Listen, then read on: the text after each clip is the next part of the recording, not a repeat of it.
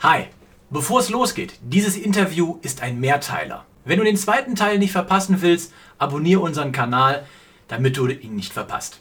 Viel Spaß damit. Ladies and gentlemen, live on tape from Germany, the one and only Box Podcast.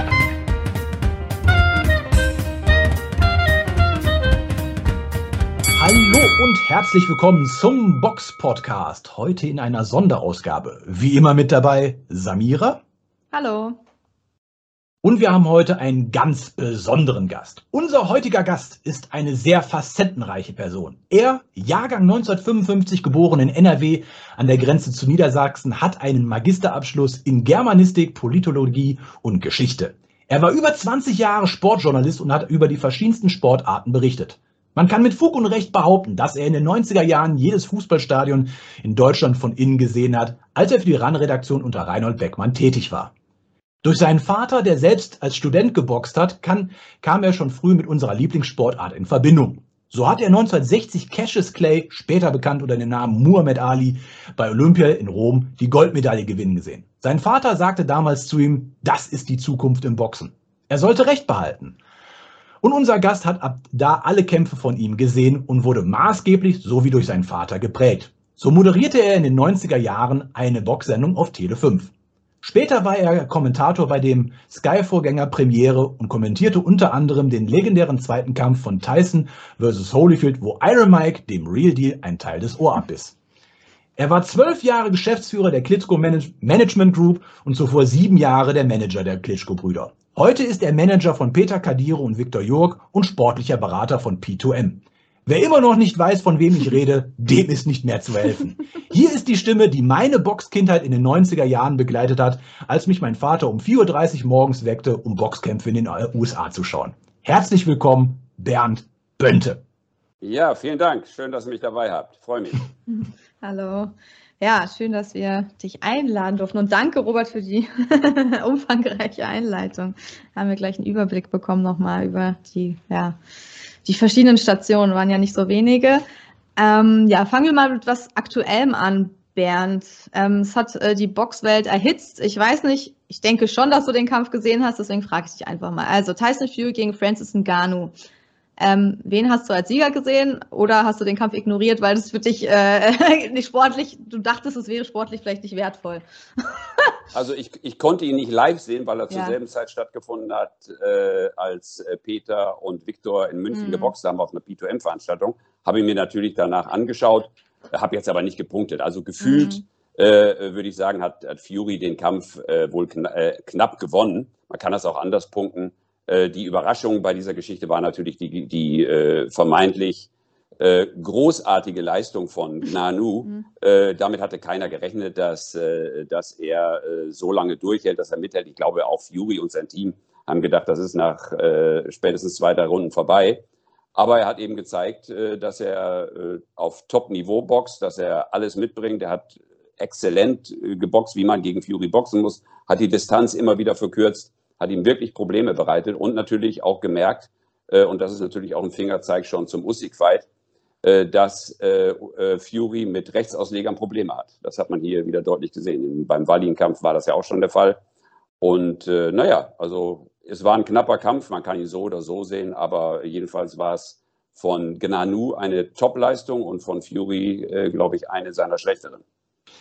Da könnte ich mal direkt einsteigen. Ähm weil die Frage habe ich mir, in, als ich den Kampf äh, in einer letzten, der letzten Folgen halt besprochen habe, auch gefragt.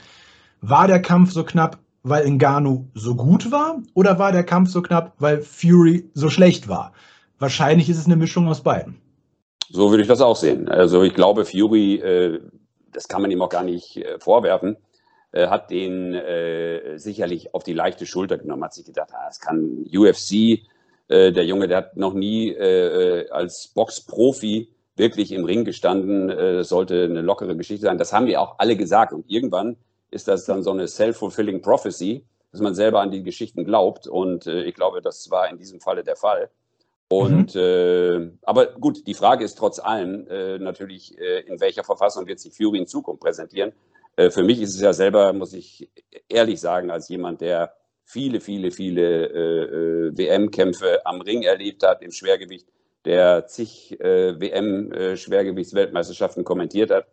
Äh, traurig, äh, einen Schwergewichtsweltmeister in einer so schlappen körperlichen Verfassung zu sehen. Das tut mir wirklich äh, physisch weh.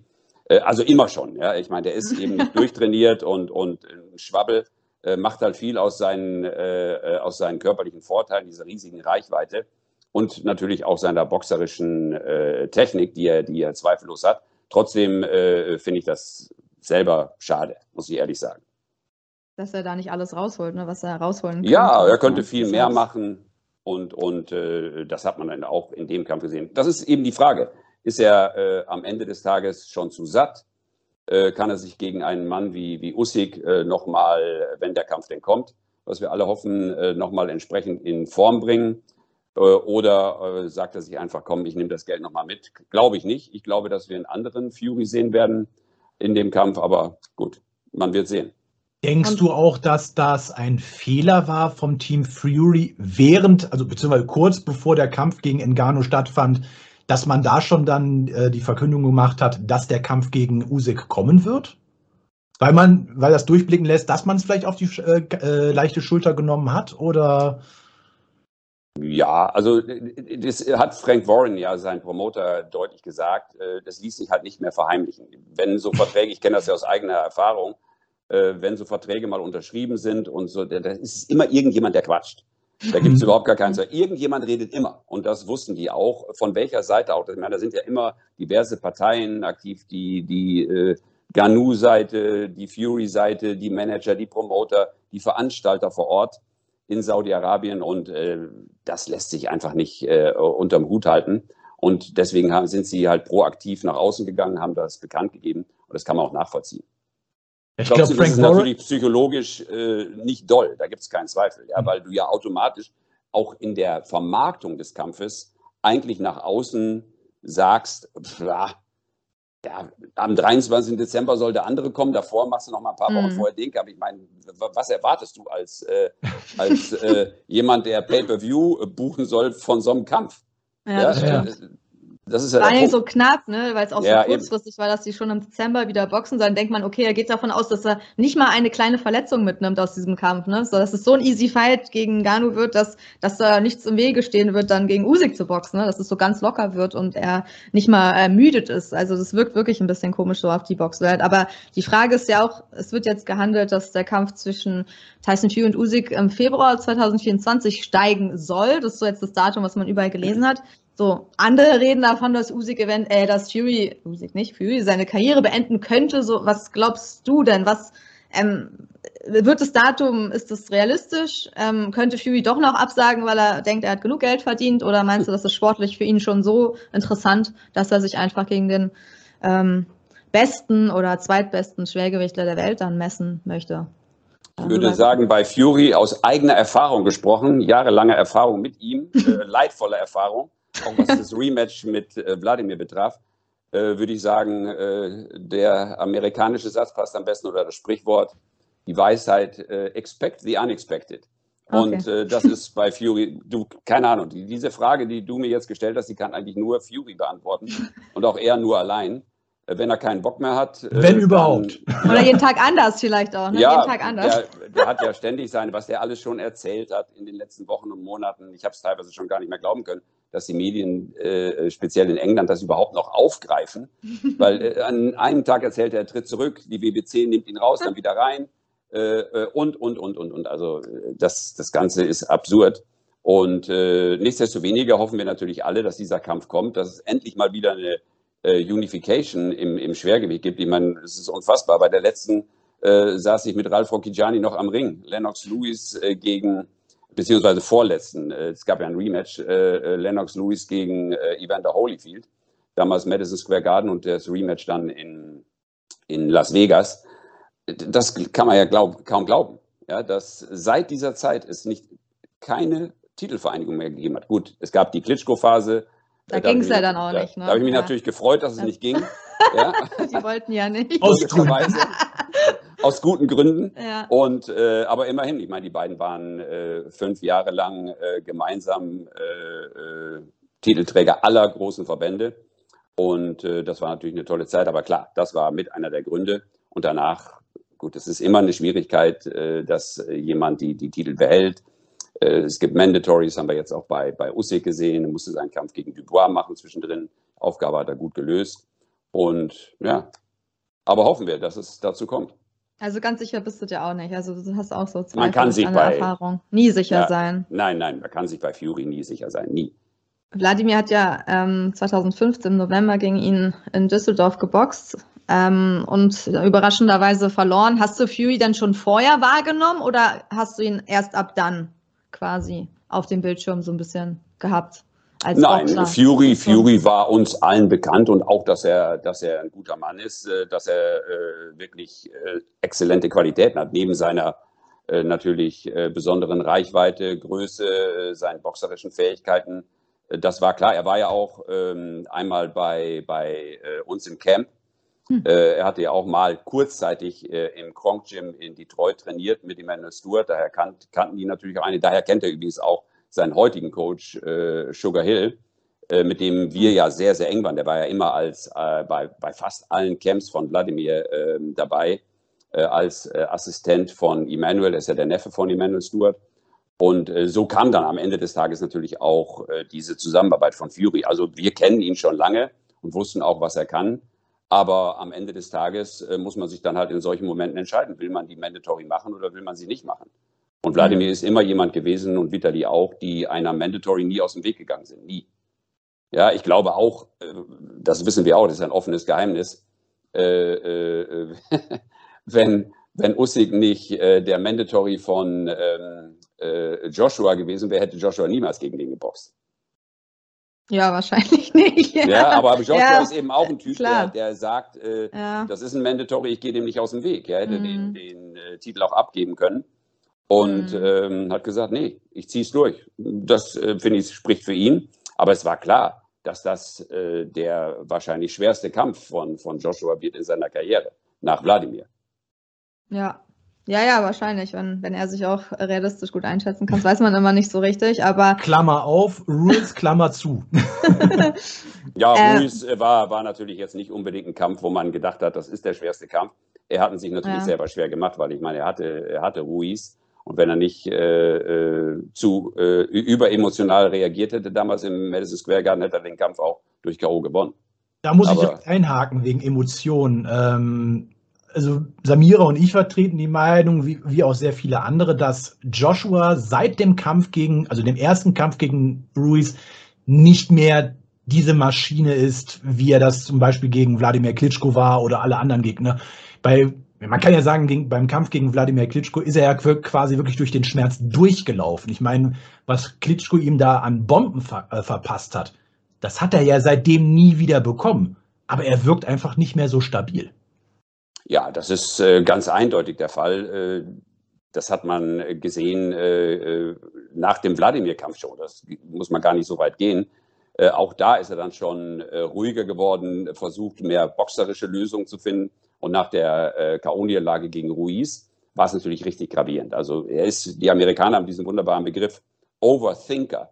Ja, mhm. äh, er geht immer wieder durch und Gunshei. Das sind diese beiden Begriffe. Er hat halt Angst einfach äh, vor äh, Bomben. Ich habe das, ich war am, am Ring dabei äh, in London, als er gegen ähm, gegen Franklin geboxt hat, saß ganz vorne hinter der Ecke von, von, äh, von AJ und äh, habe richtig gesehen, wie er oben im, im Ring, äh, teilweise, wenn geklammert wurde, rüber guckte zu seinem Coach äh, und äh, äh, zu Derek James und sagte und, und dann immer mit den Augen hoch und Kopf schüttelte und so weiter. Also er ist wirklich auf der Suche nach, nach Lösungen. Hat das dann gegen Helenius, der natürlich auch äh, anders geboxt hat und deutlich einfacher als Lösung war, gut gemacht. Äh, aber ich glaube, dass das einfach äh, ein Weg ist, den man gehen muss mit einem neuen Coach. Und das habe ich damals ja auch schon gesagt, dort äh, auch gegenüber Medien in London. Ich glaube, dass der Schritt richtig war und dass Joshua mit, mit seinem neuen Coach einiges bewegt. ich könnte mir wirklich gut vorstellen, dass er das nochmal schafft. Das habe ich damals auch schon gesagt, zum dritten Mal Weltmeister zu werden. Ich weiß, dass viele ihn kritisieren, aber ich habe es bei Wladimir eben gesehen und bei vielen anderen äh, Kämpfen, auch die, die ich kommentiert habe, wo ich am Ring saß. Ein Trainerwechsel kann manchmal wirklich äh, was bewirken, aber du brauchst Zeit. Das ist wirklich in the long run. Äh, äh, Emanuel und, und Wladimir haben auch erst nach anderthalb, zwei Jahren funktioniert. Äh, äh aber auch da war es eben wie bei, bei, ähm, bei äh, Joshua äh, das psychologische Moment, was für den Trainer im Vordergrund stand. Und das ist ganz eindeutig äh, bei, bei Joshua der Fall. Er braucht jemanden, auf den er wirklich 100% setzen kann, der, der genau weiß, der ihm diese Sicherheit gibt. Ja, bei, bei, bei Joshua ist das immer ein Schwanken zwischen den Polen äh, Selbstzweifel und Selbstvertrauen. Zwischen diesen beiden Polen ist er immer am Schwanken. Ja, und das siehst du auch in den Kämpfen. Manchmal dominiert er. Er muss natürlich zurückfinden zu diesem Joshua, den wir vor Wladimir und auch in dem Wladimir-Kampf noch gesehen haben, der marschiert, der nach vorne geht, der, der seine Kombinationen schlägt. Äh, und er, er, er selber redet sich immer stark. Aber mhm. in den Kämpfen, das ist oft so, wirkt so ein bisschen wie das Pfeifen im Walde, aber in den Kämpfen selber äh, zeigt er das dann nicht. Ja, da boxt er immer verhalten und du merkst, er denkt und, und, und versucht, äh, sich zu überlegen, oh, welche Lösung jetzt. Im letzten Kampf hat er das besser gemacht und deswegen glaube ich, dass er, ähm, dass er da äh, die, die, die richtige Entscheidung getroffen hat mit seinem neuen Coach.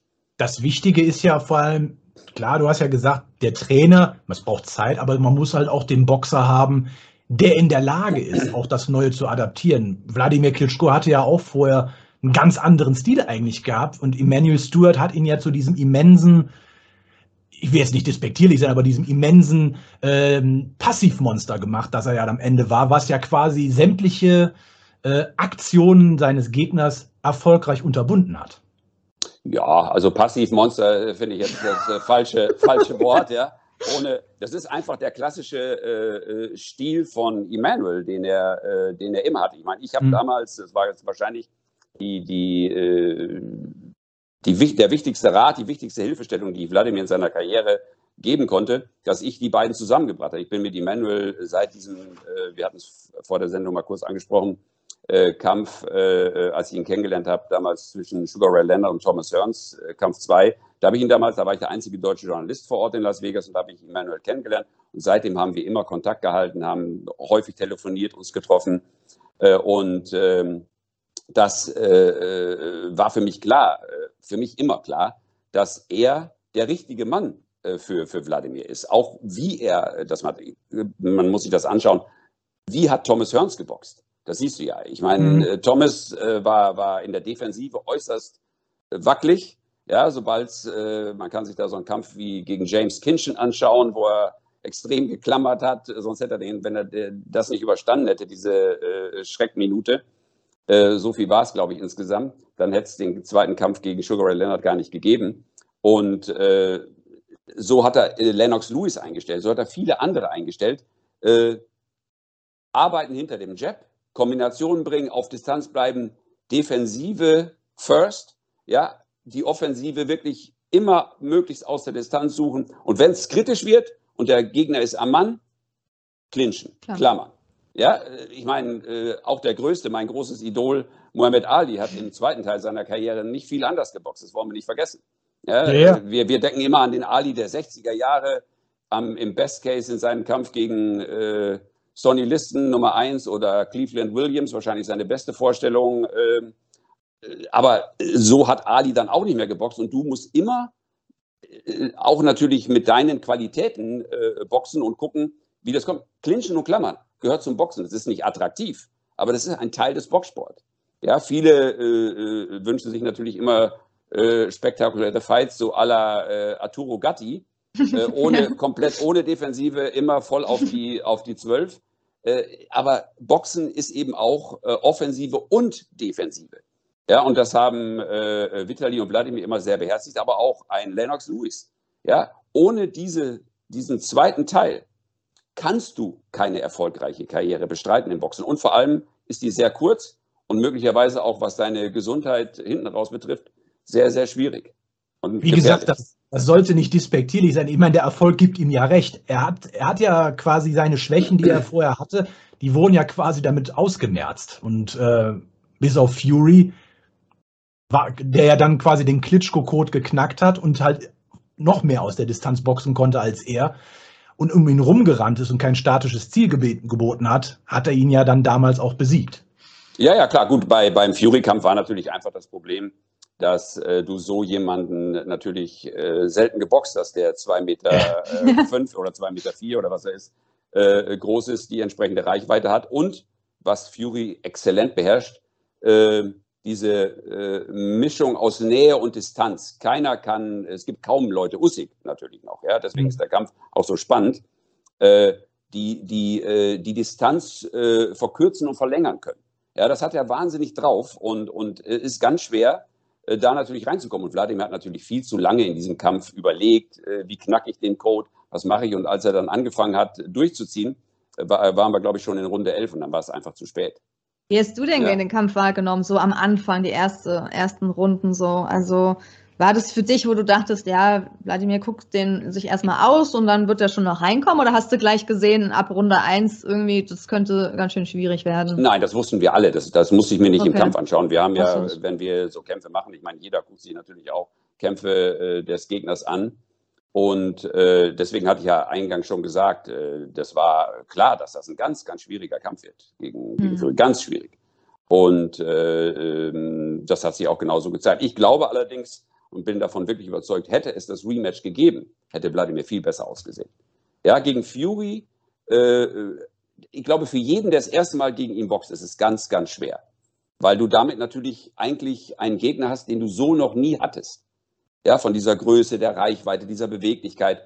Aber, den man auch nicht äh, simulieren kann, sozusagen in der Vorbereitung. Also so jemand gibt es dann wahrscheinlich nicht. Es gibt große Leute, aber die sind dann nicht so beweglich. Dann nimmst du wahrscheinlich kleinere mit ins Trainingscamp, aber keiner ist halt so ähnlich wie er. Ne? Also genau. Und äh, wie gesagt, das äh, wäre natürlich Wladimirs großer Wunsch gewesen, dieses Rematch zu machen, mhm. um diese Charter auszuwetzen. Aber gut, das ist Geschichte und äh, Deswegen habe ich eingangs auch gesagt, äh, expect the unexpected. Äh, du weißt nicht, wie Fury äh, agiert, was er im Kopf hat, äh, was, äh, was er wirklich vorhat. Äh, wir hatten damals eben auch oder hatten gehofft, dass dieses Rematch kommt. Wir waren ja schon in Manchester, hatten die Arena gebucht für das Rematch, Pressekonferenz gehabt. Und dann hat er trotzdem mal aus angeblichen Gründen, dass der Knöchel geschwollen war im Training, abgesagt, hat aber dann gleichzeitig bei der damals stattfindenden Fußball-Europameisterschaft mit englischen Fans naja, Pub getanzt äh, und so weiter und so fort. Das ist alles, alles Bullshit. Und äh, mhm. äh, am Ende äh, ist er dann auch noch äh, mit, ähm, weil wir auch dann im, im Rematch natürlich sofort auf WADA-Testing bestanden haben, ist er gleich beim Doping-Test äh, durchgerauscht in der Phase und dann war es das eh. Ja, leider mhm. hat es halt Wladimir ein Jahr seiner Karriere gekostet. Ja, stimmt. Das hat ja auch, ja, dieses ja. viele hin und her. Genau. Aber wenn man das so hört, so dass im Endeffekt wirkt er ja so, also man kann ja sagen, Tyson Fury ist eigentlich vom, ja, vom Riesen, er war ja einer der beliebtesten Boxer, dann vielleicht hat der, der Welt teilweise, aber er ist dann ja ziemlich steil gefallen. Ne? Jetzt nach dem Ganu-Kampf, also Social Media ist explodiert, viele haben ihn ja echt fertig gemacht und ähm, an ihm gezweifelt. Man merkt, dass viele ihn auch nicht mehr so gut finden, weil er natürlich auch nicht die Kämpfe macht, die man sehen will. Aber wenn man jetzt so hört, okay, gegen Klitschko ist er auch dieses weiß ich nicht, ob er das wahrscheinlich schon, dieses Risiko, ist er dem entgangen, einen zweiten Kampf zu machen? Ähm, meidet er dann, ist er so ein Typ, er meidet äh, schwere Kämpfe so? Dann, dann spricht es natürlich gegen den Usyk-Kampf, ne, wenn er wirklich so drauf er ist. Dreimal gegen Deontay Wilder geboxt, also das würde ich jetzt vielleicht nicht so. Ja, aber den kannte er, also ja, okay, aber. Nee, das glaube ich auch nicht. Ich glaube, ich glaube, dass das bei ihm jetzt nicht eine Frage ist, äh, traue ich mich gegen irgendjemand oder, oder auch nicht. Äh, äh ich glaube, am Ende äh, gut, man weiß nicht, wie er jetzt denkt. Ich glaube, äh, mhm. äh, dass er und vor allem auch äh, Sugar Hill, sein Coach, wissen, dass das wahrscheinlich nach dem Wladimir-Kampf der schwerste Kampf ist, den er hat. Ich meine, bei Wladimir wusste er, äh, wie er agieren muss. Das hat er richtig gemacht. Ich meine, er hat das, wusste, er muss die Linke rausnehmen. Das hat er mir auch mal gesagt. Ähm, hat ihn später auch mal bei, bei irgendeinem Event getroffen und sagte, ich wusste immer, ich musste auf eines achten und das ist die linke Hand von Wladimir. Ja, viele mhm. denken ja immer, er ist Normalausleger, dass die rechte seine äh, stärkste Waffe war. Bei Wladimir war es natürlich die linke. Die linke, der konnte aus einem Jab einen Haken machen. Das kriegen nur ganz wenige hin und äh, es hatte jedes Mal K.O.-Power. Und den hat er immer, das sieht man auch, wenn man sich den Kampf, der ja mega langweilig war, muss man ehrlicherweise ja auch sagen. Äh, wenn man sich das antut, sich den nochmal anzugucken, dann äh, sieht man ja auch, dass er immer genau diese linke äh, äh, im Auge hat und genau aufpasst, äh, dass er da nicht reinläuft. Und äh, gegen Usyk weiß er natürlich genau, das wird ein unfassbar schwerer Kampf. Und was ganz entscheidend ist bei dem Kampf, äh, neben der boxerischen Fähigkeit, die, die Usyk mindestens genauso hat wie, wie Fury, ähm, ist, dass er ihn vom, vom Mindset, von diesem äh, psychologischen, von dieser psychologischen Kriegsführung her überhaupt nicht tangieren kann. Mm. Usyk ist wahrscheinlich der coolste Typ, den ich äh, äh, kennengelernt habe, neben, sage ich mal, Evander Holyfield und Vitali Klitschko. Ja, alles drei Typen, die von der Psyche her unfassbar stabil waren. Unglaublich stabil. Ja, äh, die, äh, das, das Usyk, und das weiß Sugar Hill, Sugar Hill hat ihn in, in diversen Trainingscamps bei Wladimir gesehen. Wir hatten ja Usyk auch ähm, äh, teilweise in der Undercard bei, mhm. bei Vitali oder Wladimir kämpfen. Äh, der lässt sich von, von diesen Mindgames äh, überhaupt nicht beeindrucken. Sprüchen und den Anfeindungen, Gar was da kommt. Null. Oder, Null. Ja, das merkt man ja auch. Der reagiert da mal ziemlich, äh, ziemlich cool und gelassen auch in seine Antworten. Vielleicht liegt es aber auch an der Sprachbarriere. Das kann Ach, auch sein. ich glaube, er versteht schon mehr, als man vielleicht denkt, oder? Nee, viel mehr, viel mehr. Das ja, weiß klar. ich, das weiß ich. Ja. Der, der, versteht ganz ordentlich Englisch, spricht es einfach nicht.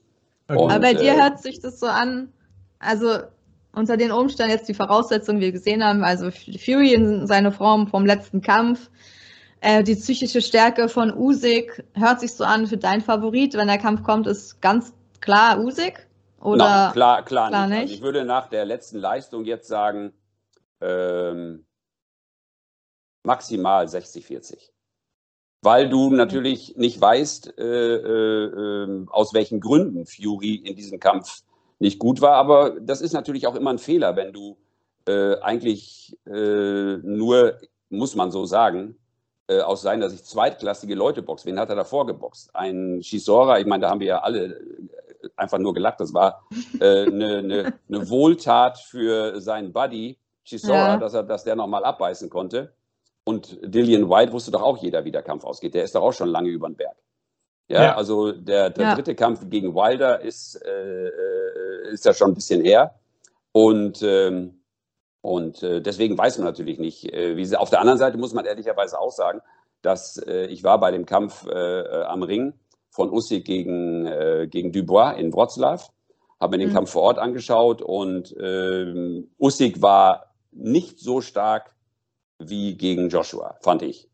Ja, also auch da, ja. du weißt nie, weißt du, äh, im, äh, im, im Schwergewicht äh, gibt es diese, nicht nur im Schwergewicht, das ist im Boxen allgemein, äh, den Begriff, äh, jemand wird über Nacht alt.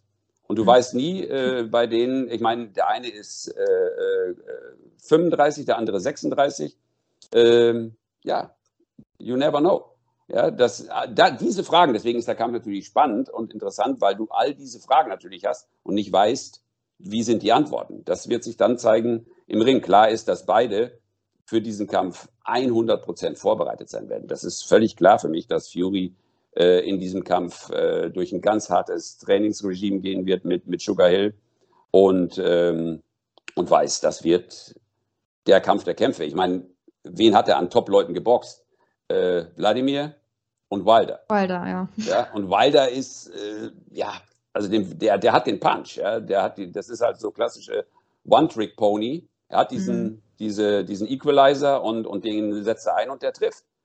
Äh, irgendwann trifft er immer, ja, und er ist hochgekommen und ähm, aber andererseits äh, ist der nicht schwierig zu boxen. Man weiß, es ist diese eine Waffe. Und ja. er hat gegen den genau richtig geboxt, äh, wie man gegen Wilder boxen muss. Man muss ihn unter Druck setzen. Wir haben immer diesen Kampf gewollt, damals auch für Wladimir gegen Wilder. Der, der war bei uns im Trainingscamp. Ich meine, man soll ja nie über äh, äh, Camps plaudern. Also, aber äh, kannst du zählen. Ja, also äh, ich glaube, ihr, ihr, wisst, was ich äh, sagen ja, will. Klar. Ja? Aber hat er sich verbessert seit dem Training, Trainingscamp nein, früher? Nein, nein, nein. Also da sieht man keine. Nein, ja, er hat sich verbessert im Sinne, dass er, dass er etwas, etwas besser boxerisch ist. Okay. Äh, dass sein, sein äh, Coach Malik Scott äh, schon äh, ordentlich mit ihm äh, gearbeitet hat. Und er das, das, was ich vorhin gesagt habe, du brauchst dieses Vertrauensverhältnis zwischen Coach und, und äh, äh, Boxer, Boxerin. Und ähm, das ist ganz eindeutig äh, bei den beiden der Fall. Er vertraut ihm. Mark Breland ist mit Sicherheit der, äh, würde ich sagen, viel, viel bessere Trainer gewesen, mit viel größerer Erfahrung. Alleine was der als mhm. Amateur mhm. und, und Profi erreicht hat, ist äh, Wahnsinn. Ja? Olympiasieg und Weltmeister und, und, und, und, und. Ähm, aber äh, er vertraut Scott. Äh, die beiden sind ein Top-Team und äh, das passt. Äh, andererseits hat er nun auch schon ewig nicht mehr geboxt. Ich, wir sind mittlerweile, was sind es, 14, 15 Monate. und, ähm, und der letzte Gegner war Helenius, also auch mhm. eher easy. Und deswegen weiß man natürlich auch nicht, in welcher Verfassung sich äh, Wilder präsentiert, der auch schon 38 ist. Wollen wir nicht vergessen. Ja, ja, also der hat mhm. sicherlich seinen Zenit auch langsam überschritten. Aber gut, äh, äh, den Equalizer hat er nach wie vor und äh, deswegen kann in einem Kampf gegen Wilder natürlich alles passieren. Das ist klar.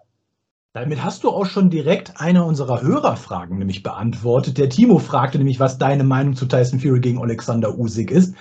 Äh, aber um da, wenn das für dich okay ist, Samira, würde ich direkt mal in die Hörerfragen auch einsteigen.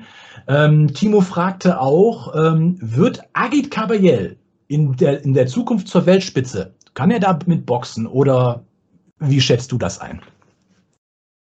Ja, gut, er zur, zur, äh, zu den Top 10, äh, Top 15 gehört er ja schon, äh, alleine weil er in fast allen Weltranglisten äh, auch entsprechend gelistet ist. Äh, ob er natürlich am Ende des Tages äh, einen WM-Kampf bekommen wird, steht auf einem anderen Blatt. Ähm, das Boxen ist ein Business. Mhm. Das ist Entertainment und ähm, die Schwierigkeit ist, da schließt sich ja für uns alle der Kreis in Deutschland, dass äh, es aktuell äh, für niemanden einen wirklich potenten Medienpartner gibt. Und ähm, bei uns, wir hätten auch niemals damals äh, den, den Kampf gegen Joshua bekommen, wenn wir nicht RTL als äh, Partner gehabt hätten, die auch äh, sehr, sehr hohe Lizenzsummen gezahlt haben, wie man sich denken kann. Und äh, das fehlt. Ja, äh, äh, SES und auch Caballel haben diesen Medienpartner, der entsprechend zahlt, nicht. Deswegen, warum sollte jemand boxen? Außer er sagt sich, ja, ist ein vermeintlich aus Sicht des, des äh, wie soll ich mal sagen, An Auftraggebers, ja, mhm. ein vermeintlich leichterer Gegner. Äh, das wollen wir mal so als, äh, ja, als kleinen Zwischenschritt äh, machen, diesen Kampf. Aber äh, das, das ist eben die Schwierigkeit. Verdient hätte er es natürlich, braucht man nicht drüber reden, würde ich ihm auch gönnen. Aber äh, es ist in diesem Geschäft und mit den aktuellen Gegebenheiten äh, im TV-Streaming-Business schwierig. Zumindest, dass er in Deutschland kämpft, ne? wenn er jetzt irgendwo anders hingeht. Es soll ja auch schon Gespräche mit äh, Fury und sonst wem gegeben haben, aber weiß man ja nicht, was da, ja. Ja, aber das, unabhängig davon, das, das spielt keine Rolle, wo der Kampf stattfindet. Äh, der Ach so. in Deutschland stattfinden, nein, das hat überhaupt Ja, das auf keinen Fall. Ja, äh, also in, das würde nur dann in, in, überhaupt eine Überlegung sein, wenn Agit jemand wäre, der die größten Hallen füllt. Also mm. sprechen über Lanxess Arena oder, oder Barclaycard Arena oder, oder, ähm, äh, äh, oder Fußballstadien wie bei uns äh, damals. Das ist ja nicht der Fall. Dann. Ist ja nicht ja. der Fall. Ja, Aber das kann ja heute keiner das, mehr. Ne? Also. Nee, nee, deswegen ist das Ticketing natürlich kein Thema. Und, und äh, das Thema ist eher der, der äh, Medienpartner, der möglicherweise dann eben sagt, ich sel setze selber hier äh, folgende Millionensumme äh, mit rein, äh, um den Kampf zu übertragen. Und der, der ist ja nicht da in Deutschland. Das ist ja leider das Problem. Und warum nicht? Haben die genug vom Boxen? Sehen die das Potenzial nicht? Wollen die nicht investieren in die Boxer? Ich meine, Caballé ist ja schon Europameister. Also woran liegt es, dass da irgendwie ist da kein Geld mehr übrig oder kostet der Fußball zu viel? Ich weiß nicht, die Rechte, das, man könnte das ja ändern, wenn man wollte, oder nicht? Ja, das hoffen wir alle, dass sich da was ändert. Bisher, bisher ist das nicht der Fall, aus unterschiedlichen Gründen. Boxen ist äh, als, als Sportart bei den Amateurkämpfen äh, eigentlich äh, immer gut gesehen, auch, äh, muss man sagen. Bei Olympischen Spielen, Weltmeisterschaften wird er durchaus in Deutschland auch übertragen. Aber ähm, sportliche Events selten. Ich meine, wir waren alle happy, dass sportschau.de den letzten Kampfabend in München von P2M äh, mhm. äh, gestreamt hat, mit dem Hauptkampf eben, der ja auch wirklich stark war, von, äh, von Simon Zachenhuber äh, gegen ja. Schukur und äh, mit entsprechenden Vorkämpfen Nina Meinke, äh, Viktor Jurk und Peter Kadiru. Aber wie gesagt, wir, das ist eben einfach noch nur Streaming. Und da fehlt natürlich noch das finanzielle Potenzial. Und das geht ja allen Promotern so in Deutschland, ja, die, die auf der Ebene, ich sag mal, SES, Argon agieren, wie P2M. Und äh, äh, das ist schade, weil es ist ein toller Sport, den wir alle lieben. Und äh, mit genügend äh, guten Sportlerinnen und Sportlern, die es verdient hätten, äh, übertragen zu werden. Und auch entsprechendem Potenzial. Ich glaube, Boxen ist eine Sportart, die mit den richtigen Leuten auch wieder ziehen würde. Aber es geht immer um Storytelling. Du musst die Sportlerinnen und Sportler präsentieren. wir haben früher im Fernsehen immer gesagt, auch Oma Kasubke muss den oder diejenige lieben und gerne sehen wollen. Und äh, ja, das ist immer das Problem. Was ist zuerst da, das Huhn oder das Ei? Ja, mhm. irgendjemand muss den ersten Schritt machen. Äh, die Veranstaltung in München war äh, grandios. Äh, super Stimmung, ausverkaufte Halle. Und äh, auch die Übertragenen, auch von sportschau.de, jetzt eben äh, ARD, die waren sehr, sehr angetan von dieser okay. Veranstaltung und hoffen mhm. wir mal, dass sich da mehr daraus entwickelt. Aber das ist eben mhm. wirklich ein, ein langwieriger Prozess. Wir hoffen alle das Beste. Ja, Was glaubst du? Genau, mal eine Frage, in der da kann man direkt auch mal mit einsteigen. Und zwar, ähm, was glaubst du, braucht das deutsche Boxen neben den Talenten, äh, um mehr in den Fokus der Öffentlichkeit wieder zu geraten? Leute, die sportlich erstklassig sind oder ich sag mal jemand, der nur, in Anführungszeichen, nur gut ist, aber ein verdammt guter Showman? Na, es geht nicht um Showman. Äh, das ist immer so eine klassische Geschichte, dass man so dieses Ballyhoo von früher, äh, da gab es ja eh nur wenige, die das äh, drauf haben. Ja, aber äh, so ein René Weller war jetzt nie wirklicher Weltmeister, aber den kannte halt, den kannte halt jeder. Ja. Weil es ein Showman war. Ja, also äh, ich meine, über Tote soll man nicht reden. Ja, ich war jetzt nie, wenn ich ehrlich bin, ein großer Fan von René Weller, weil die, äh, der, der war keine Weltklasse. Ja, das sage ich auch. Ja, der, der, ähm, äh, ja, äh, da waren eben auch viele Sachen außerhalb des Rings, die nicht so ganz, äh, sagen wir mal, mhm. meiner äh, Art des Boxens und auch des, äh, des äh, Publikums so wirklich 100 Prozent entsprechen. Aber das ist immer Geschmackssache. Ja, jeder sieht das anders. Und ähm, ich bin eher ein Fan der Zeit, und das ist, glaube ich, auch das bessere Beispiel, Henry Maske, Axel Schulz, äh, danach äh, in deren äh, Sog die Klitschkos. das ähm, waren aber auch Typen, muss man sagen. Ja, ja davon rede ich. Das, mhm. Davon rede ich. René Weller war sicherlich auch ein Typ, ja, aber das war nicht der Typ für die breite Art, Masse. Ja. Das war nicht der Typ für die breite Masse, ganz sicher nicht. Mein Vater, nee, der selber geboxt hat, ja, der selber geboxt hat und Boxen geliebt hat und sich wirklich alle, der hat bei René Weller immer gesagt, Bernd, schalt den Kasten aus. Ja? Also der war überhaupt gar nicht da drauf. Ja? Und, und der, der, der sagte, oh, wenn ich den schon sehe mit seinem kurzen Höschen da. das war überhaupt nicht sein Ding. Ja? Und mein Vater war dafür eigentlich ein ganz gutes, äh, sagen wir mal, ein guter Maßstab. Äh, und so ging das dann später auch äh, weit. Aber nochmal, Henry Maske, äh, die, die Klitschkos, Axel Schulz, das waren eben Typen, dieses Storytelling, was ich vorhin gesagt habe, das passte, äh, das gehört einfach dazu. Ja, du brauchst äh, natürlich äh, äh, äh, Frauen, Männer, die was darstellen, die eine Geschichte zu erzählen haben. Äh, das ist, glaube ich, wichtig. Und dazu muss natürlich auch noch äh, boxerisches Können kommen. Ist auch klar. Wenn die Klitschkos jeden zweiten Kampf verloren hätten, wäre das auch kein Thema für RTL oder ARD und ZDF gewesen, wo sie ja jeweils auch geboxt haben. Und ja, glaube, da, da schließt sich der Kreis. Wichtig ist beides. Und äh, die Möglichkeiten sind da. Ich glaube, äh, in, in, äh, äh, wenn ich jetzt zum Beispiel die, die letzte Veranstaltung von P2M anschaue, ein Simon Sachenhuber hm. ist sicherlich ein Typ, den du einer breiten Öffentlichkeit äh, präsentieren kannst. Ja, äh, äh, es gibt natürlich andere, die, die von der Art ja auch wahnsinnig gute Typen sind, äh, siehe Jack Kulkai, der aber eben sehr ruhig ist als Typ, ja, äh, sich nicht so ein Auto, aber auch er wäre jemand, der meiner Meinung nach gut vermarktbar wäre, auch als Typ. Ein äh, Radovan.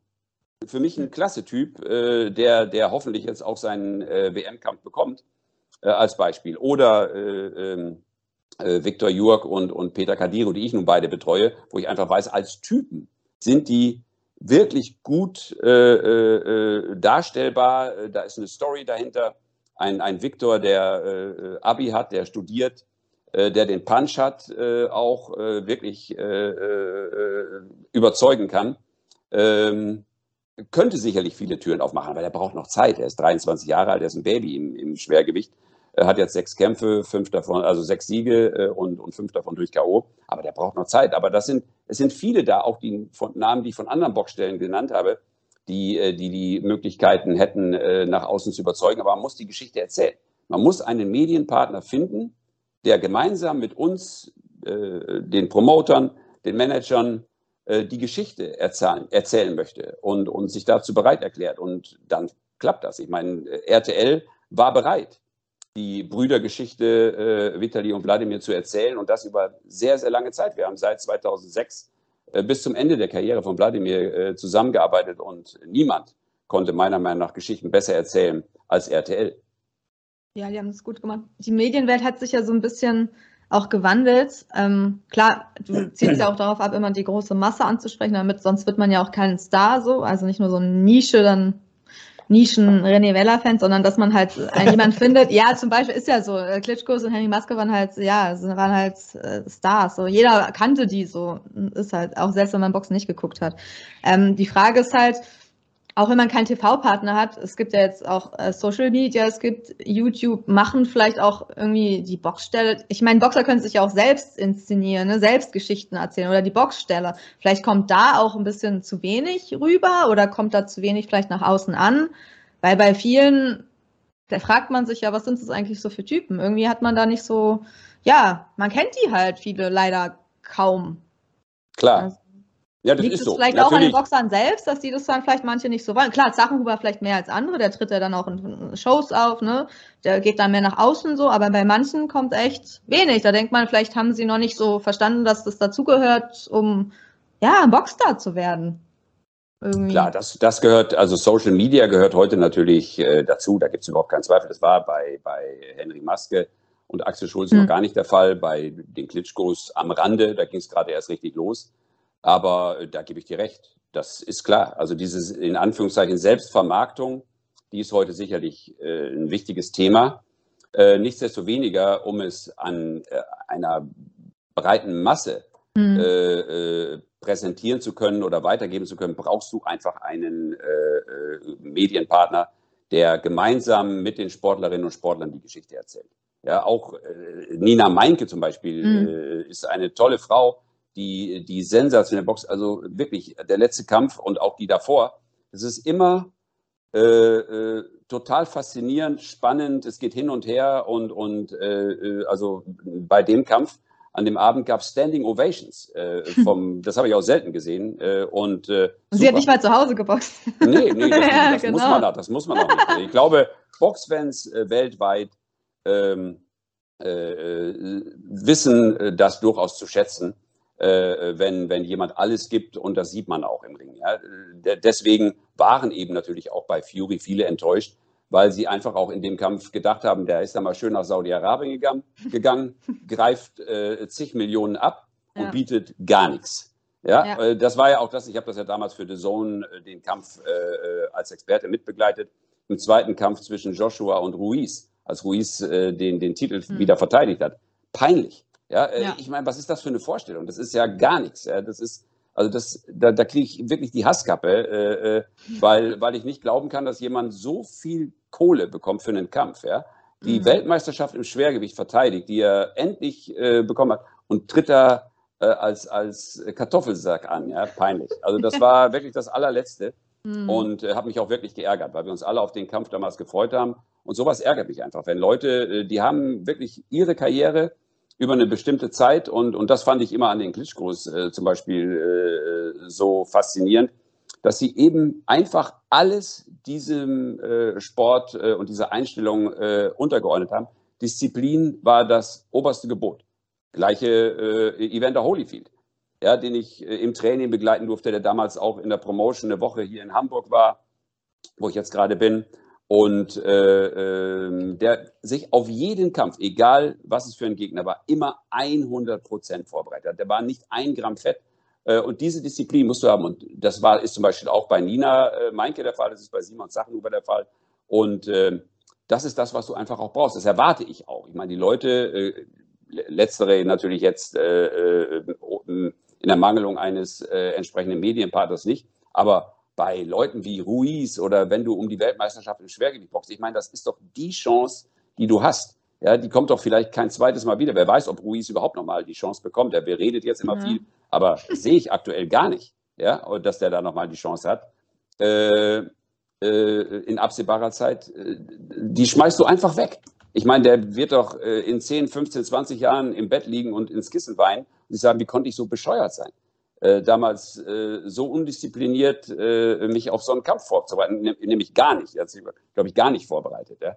Äh, das ist, äh, finde ich, traurig, aber ähm, gibt eben genug positive andere Beispiele, wie ich vorher gesagt habe. Ja. Hat es vielleicht auch damit zu tun, dass manche nicht gelernt haben oder es von Natur aus vielleicht nicht können, dass sie nicht damit umgehen können, dass sie so viel Geld verdienen plötzlich, ne? dass sie vielleicht dann einfach ähm, ja, die, die, Disziplin geht dann bei vielen verloren, weil sie dann einmal so viel Geld verdienen. Hat man so den Eindruck bei manchen. Und bei manchen zum Glück nicht. Also die, die motivieren sich dann irgendwie weiter, weil sie, weiß ich nicht, den Sport mehr lieben oder gewöhnt sind, diszipliniert zu sein, weil sie in ihrem ganzen Leben diszipliniert sind, sowieso weiter Sport machen würden jeden Tag. Oder ähm, ja, verschiedene Menschen oder Menschentypen, wie sie aufgewachsen sind wahrscheinlich, oder? Woran liegt das? Das ist, glaube ich, immer sehr individuell. Ja. Das kann man, äh, kann man, glaube ich, nicht äh, verallgemeinern. Mhm. Die Klitschkos haben es von zu Hause mitbekommen, Disziplin über die Eltern, der Erziehung. Äh, Lennox Lewis war auch extrem diszipliniert und in dem Moment, wo er es nicht war, hat er verloren. Mhm. Ja, äh, das äh, erinnere ich noch wie, wie heute. Der, wann war das? 2001 haben wir ähm, ja mitgespielt bei dem, also Vitali Wladimir und ich, bei dem äh, Blockbuster Oceans 11. Ah, ja. Und äh, da gab es ja, ich habe ja damals Wladimirs Trainer gemimt und, äh, und äh, dann hatten wir ja so verschiedene Szenen, die wir zigmal wiederholt haben. Und ich kannte ja Emmanuel und auch Lennox äh, aus meiner Kommentatorenzeit noch gut.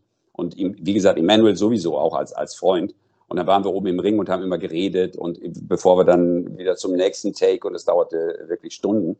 Und äh, dann habe ich damals mit, ähm, mit Lennox gesprochen und sage ihm, Lennox, äh, ich meine, ich weiß nicht, was es war, drei, vier Wochen später ist der Kampf gegen Rockman. ja?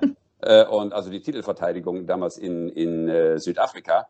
Und dann sagte er zu mir, Bernd, wenn ich den Typen nicht in ein, zwei Runden auslocke, sollte ich meine Handschuhe nageln. Ja? und das war genau der Punkt. Er hat sich eben einfach nicht diszipliniert mhm. vorbereitet auf den Kampf und dann ist er K.O. gegangen. Ja, im Rematch hat er ihn klar beherrscht und es war auch gar kein Thema. Aber das gilt selbst für so super klasse Leute. Ich meine, Lennox ist für mich äh, Top 5 ever im Schwergewicht. Ja? Äh, da gibt es gar keinen Zweifel. Und äh, aber auch bei denen zeigt sich, äh, wenn du nicht 100% diszipliniert dich vorbereitest, kann es in die falsche Richtung gehen. Und das gilt natürlich auch für Fury, wie wir jetzt gesehen haben gegen Ganu, auch wenn er gesagt hat, ich habe da voll trainiert, mich auf zwölf Runden vorbei, alles bla bla bla. Äh, vom Kopf her garantiert nicht. Und so wie er körperlich aussah, aussah auch nicht. Ne? Bodenlos, ne? bodenlos. Ja. Ja, das muss er wahrscheinlich sagen, um seine letzten Fans nicht noch ähm, ja, zu vergraulen, ne? weil man fühlt sich da wirklich ein bisschen ja, verarscht, wenn man hört, was er so für eine Gage bekommt und was er dann da so präsentiert. Aber ja, deswegen obwohl es natürlich auch nicht gerechtfertigt ist, dann Leute in Social Media da die ganze Zeit irgendwie zu bombardieren mit irgendwelchen, äh, ja, als wäre man besser, ne? Das ist halt auch immer so eine Frage. Ich glaube, da haben Henry Maske und die Klitschkos teilweise auch noch ähm, Glück gehabt, dass sie vielleicht nicht in dieser ja, in dieser Welt äh, boxen mussten, wo dann alle sofort auf einen eindreschen, ne? Gerade so Wladimir Klitschko gegen Corey Sanders oder so, ne? Wenn er bei so einer Niederlage da da schreiben die Leute ja wirklich wahnwitzige Sachen, ne? Also online heutzutage. Ja, teilweise. aber gut, ja, da, da, da, darf man, da darf man äh, gar nicht lesen Ende des Tages gar nicht, entweder nicht lesen oder äh, nicht, nicht anmelden bei TikTok oder Instagram, whatever. Ich meine, auch das geht, ja. Äh, und äh, ich glaube, wenn, wenn Sportler, das geht, ist ja nicht nur im, im Boxen, ist ja allgemein auch im Fußball. Ja, stimmt überall. Wenn die auch die Trainer, was da jetzt über Tuchel geschrieben wurde und über dies und das und jenes, äh, ich meine, äh, also wenn die Leute sich das zu Herzen nehmen, äh, würde ich sagen, äh, anderen Job suchen.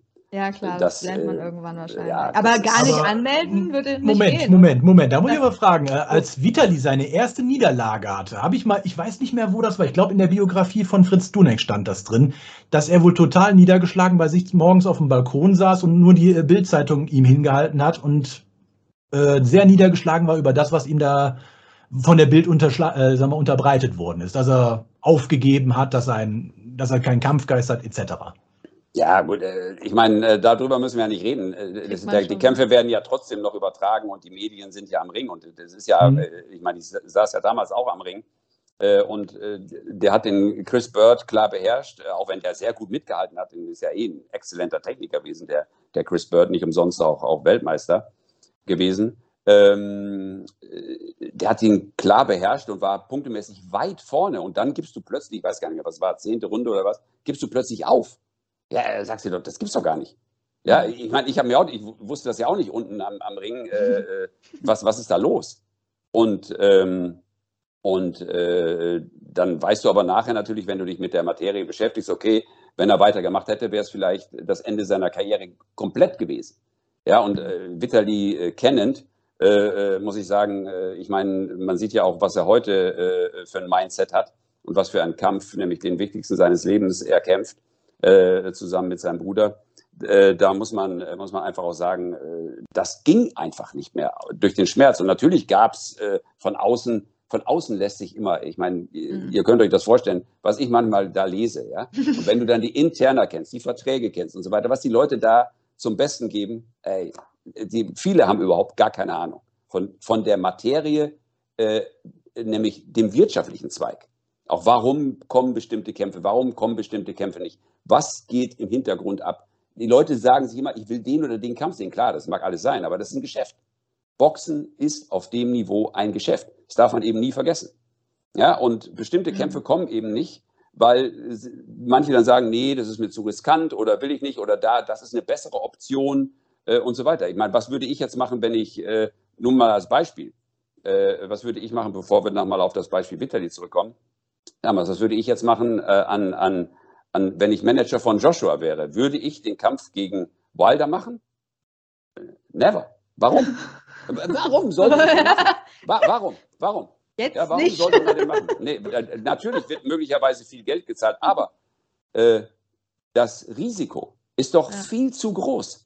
Ja, ich würde doch an, an Joshua Stelle jetzt immer schauen, äh, dass ich äh, so mich positioniere, und da kommt genau das ins Spiel, was ich vorhin gesagt habe, er hat potente Medienpartner, die Millionen zahlen für seine Kämpfe. Also das kommt immer in den Pott.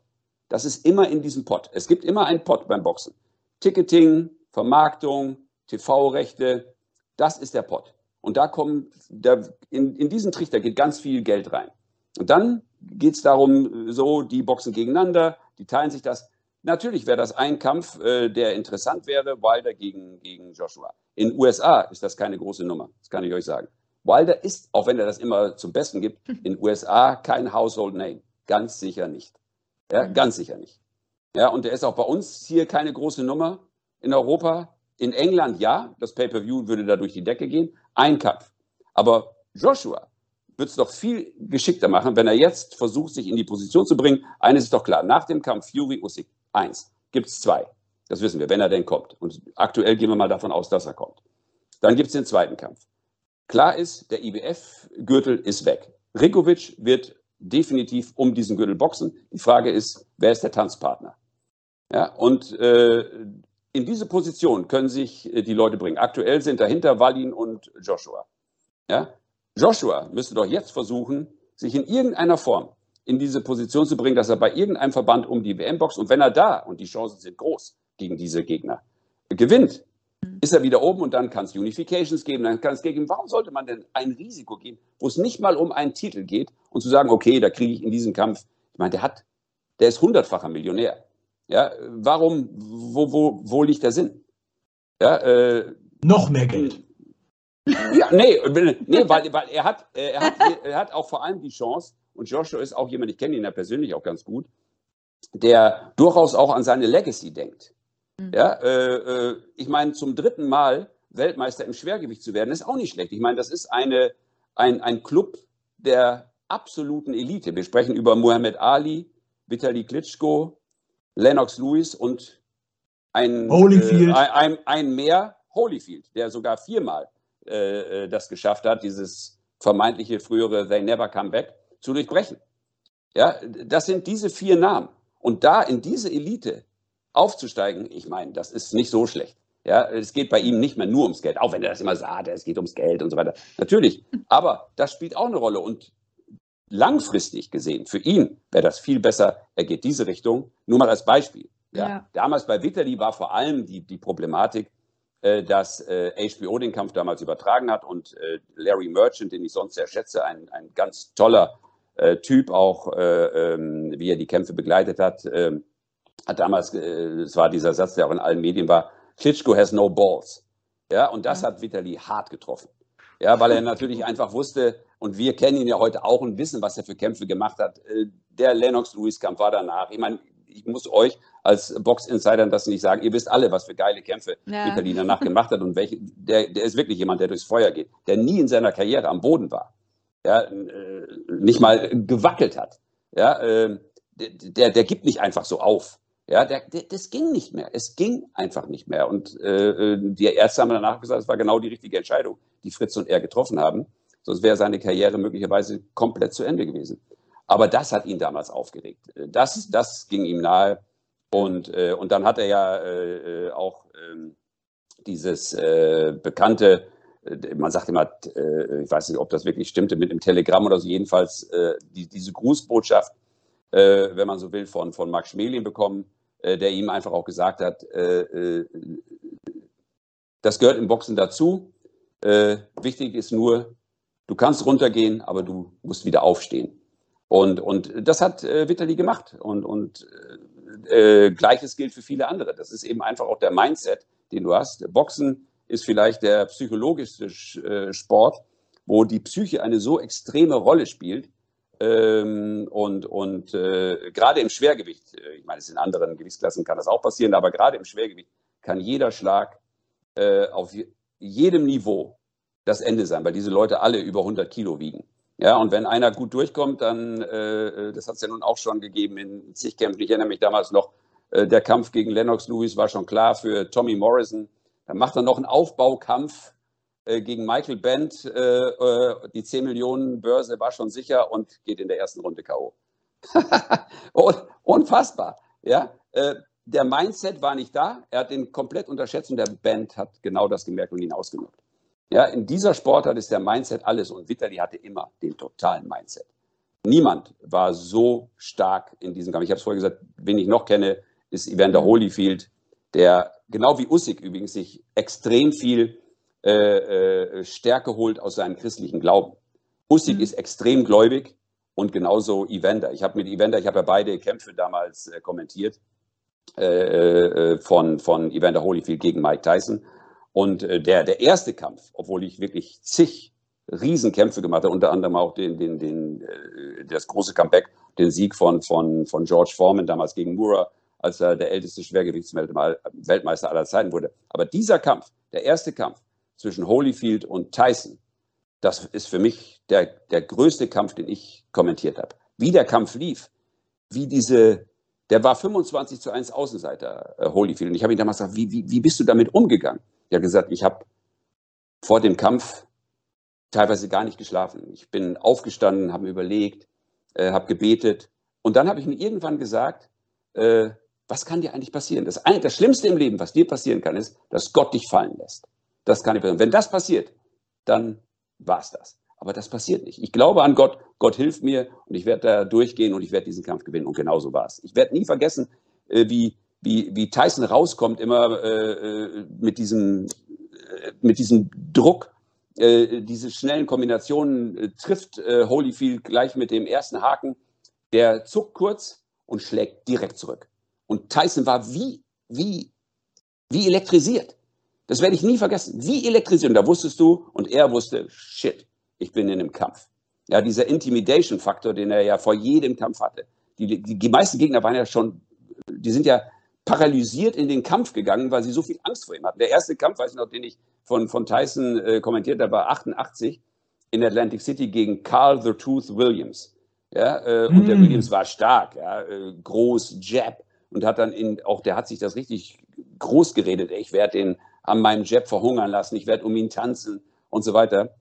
Und dann in diesem Convention äh, Center äh, kam, war er im Ring und dann kam, ich saß unten direkt am Ring, dann kam Tyson rein, ja. Äh, harter Street Rap, die Leute auf den Sitzen und du, ich guckte hoch, ich meine, der war ja drei, vier Meter von mir entfernt, ich guckte hoch in den Ring zu Carl Williams Und der war, oh, du sahst ihm die Angst förmlich an. Da habe ich zu meinem äh, äh, äh, Assi, der, der mir unten geholfen hat in der Technik, äh, habe ich nur den Daumen hoch gemacht. Erste Runde. Ja? Und genau so war es. Der kam rein, so, so, das war so, so, so, so, so Jabs im, im Rückwärtsgehen. So, oh, oh, oh. Ja, und der Tyson, der ging wie ein Piranha, fiel der über den, den Carl äh, Williams her und war, was waren es, 93 Sekunden war der Kampf vorbei.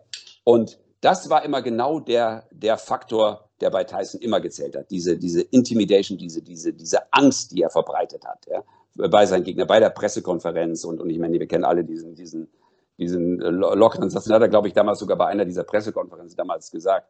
Ähm, wo sein Gegner sagt, ihr kennt den, den Gag ja alle, ähm, äh, sie haben alle einen Plan, bis ich ihnen das erste Mal ins Gesicht haue. Ja? Mhm, und ja. ja, es, ist, es ist einfach so. Ja? Und, und genau das war bei Holyfield nicht der Fall. Holyfield hatte immer diese extreme Stärke und äh, also faszinierend. Das war bei Vitali genauso und äh, bei Lennox Lewis auch großteils der Fall. Also gerade im Schwergewicht hattest du immer und dann, oder schaut euch Ali an. Ja, äh, das, Angst, das kannte er nicht. Angst hatten damals vor dem, vor dem äh, ähm, Rumble in the Jungle äh, äh, sein ganzes Team. Ihr kennt diese, diese, diese Sequenz, wo sie rausgehen zum Ring, Ali sich umdreht und sagt, was ist mit euch los? Ihr schaut alle, als wenn ihr zu meinem Begräbnis geht. Ich gewinne das Ding. Ja, was ist mit euch los, Leute?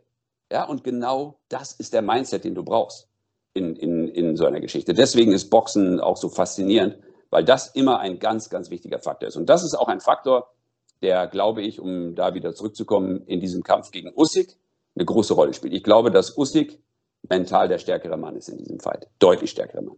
Deutlich. Ja. Das ist selten bei Fury. Das ist selten. Um auch nicht den zweiten Teil von unserem Interview mit Bernd Bönte zu verpassen, solltest du unseren Kanal abonnieren. Wir hören uns beim nächsten Mal.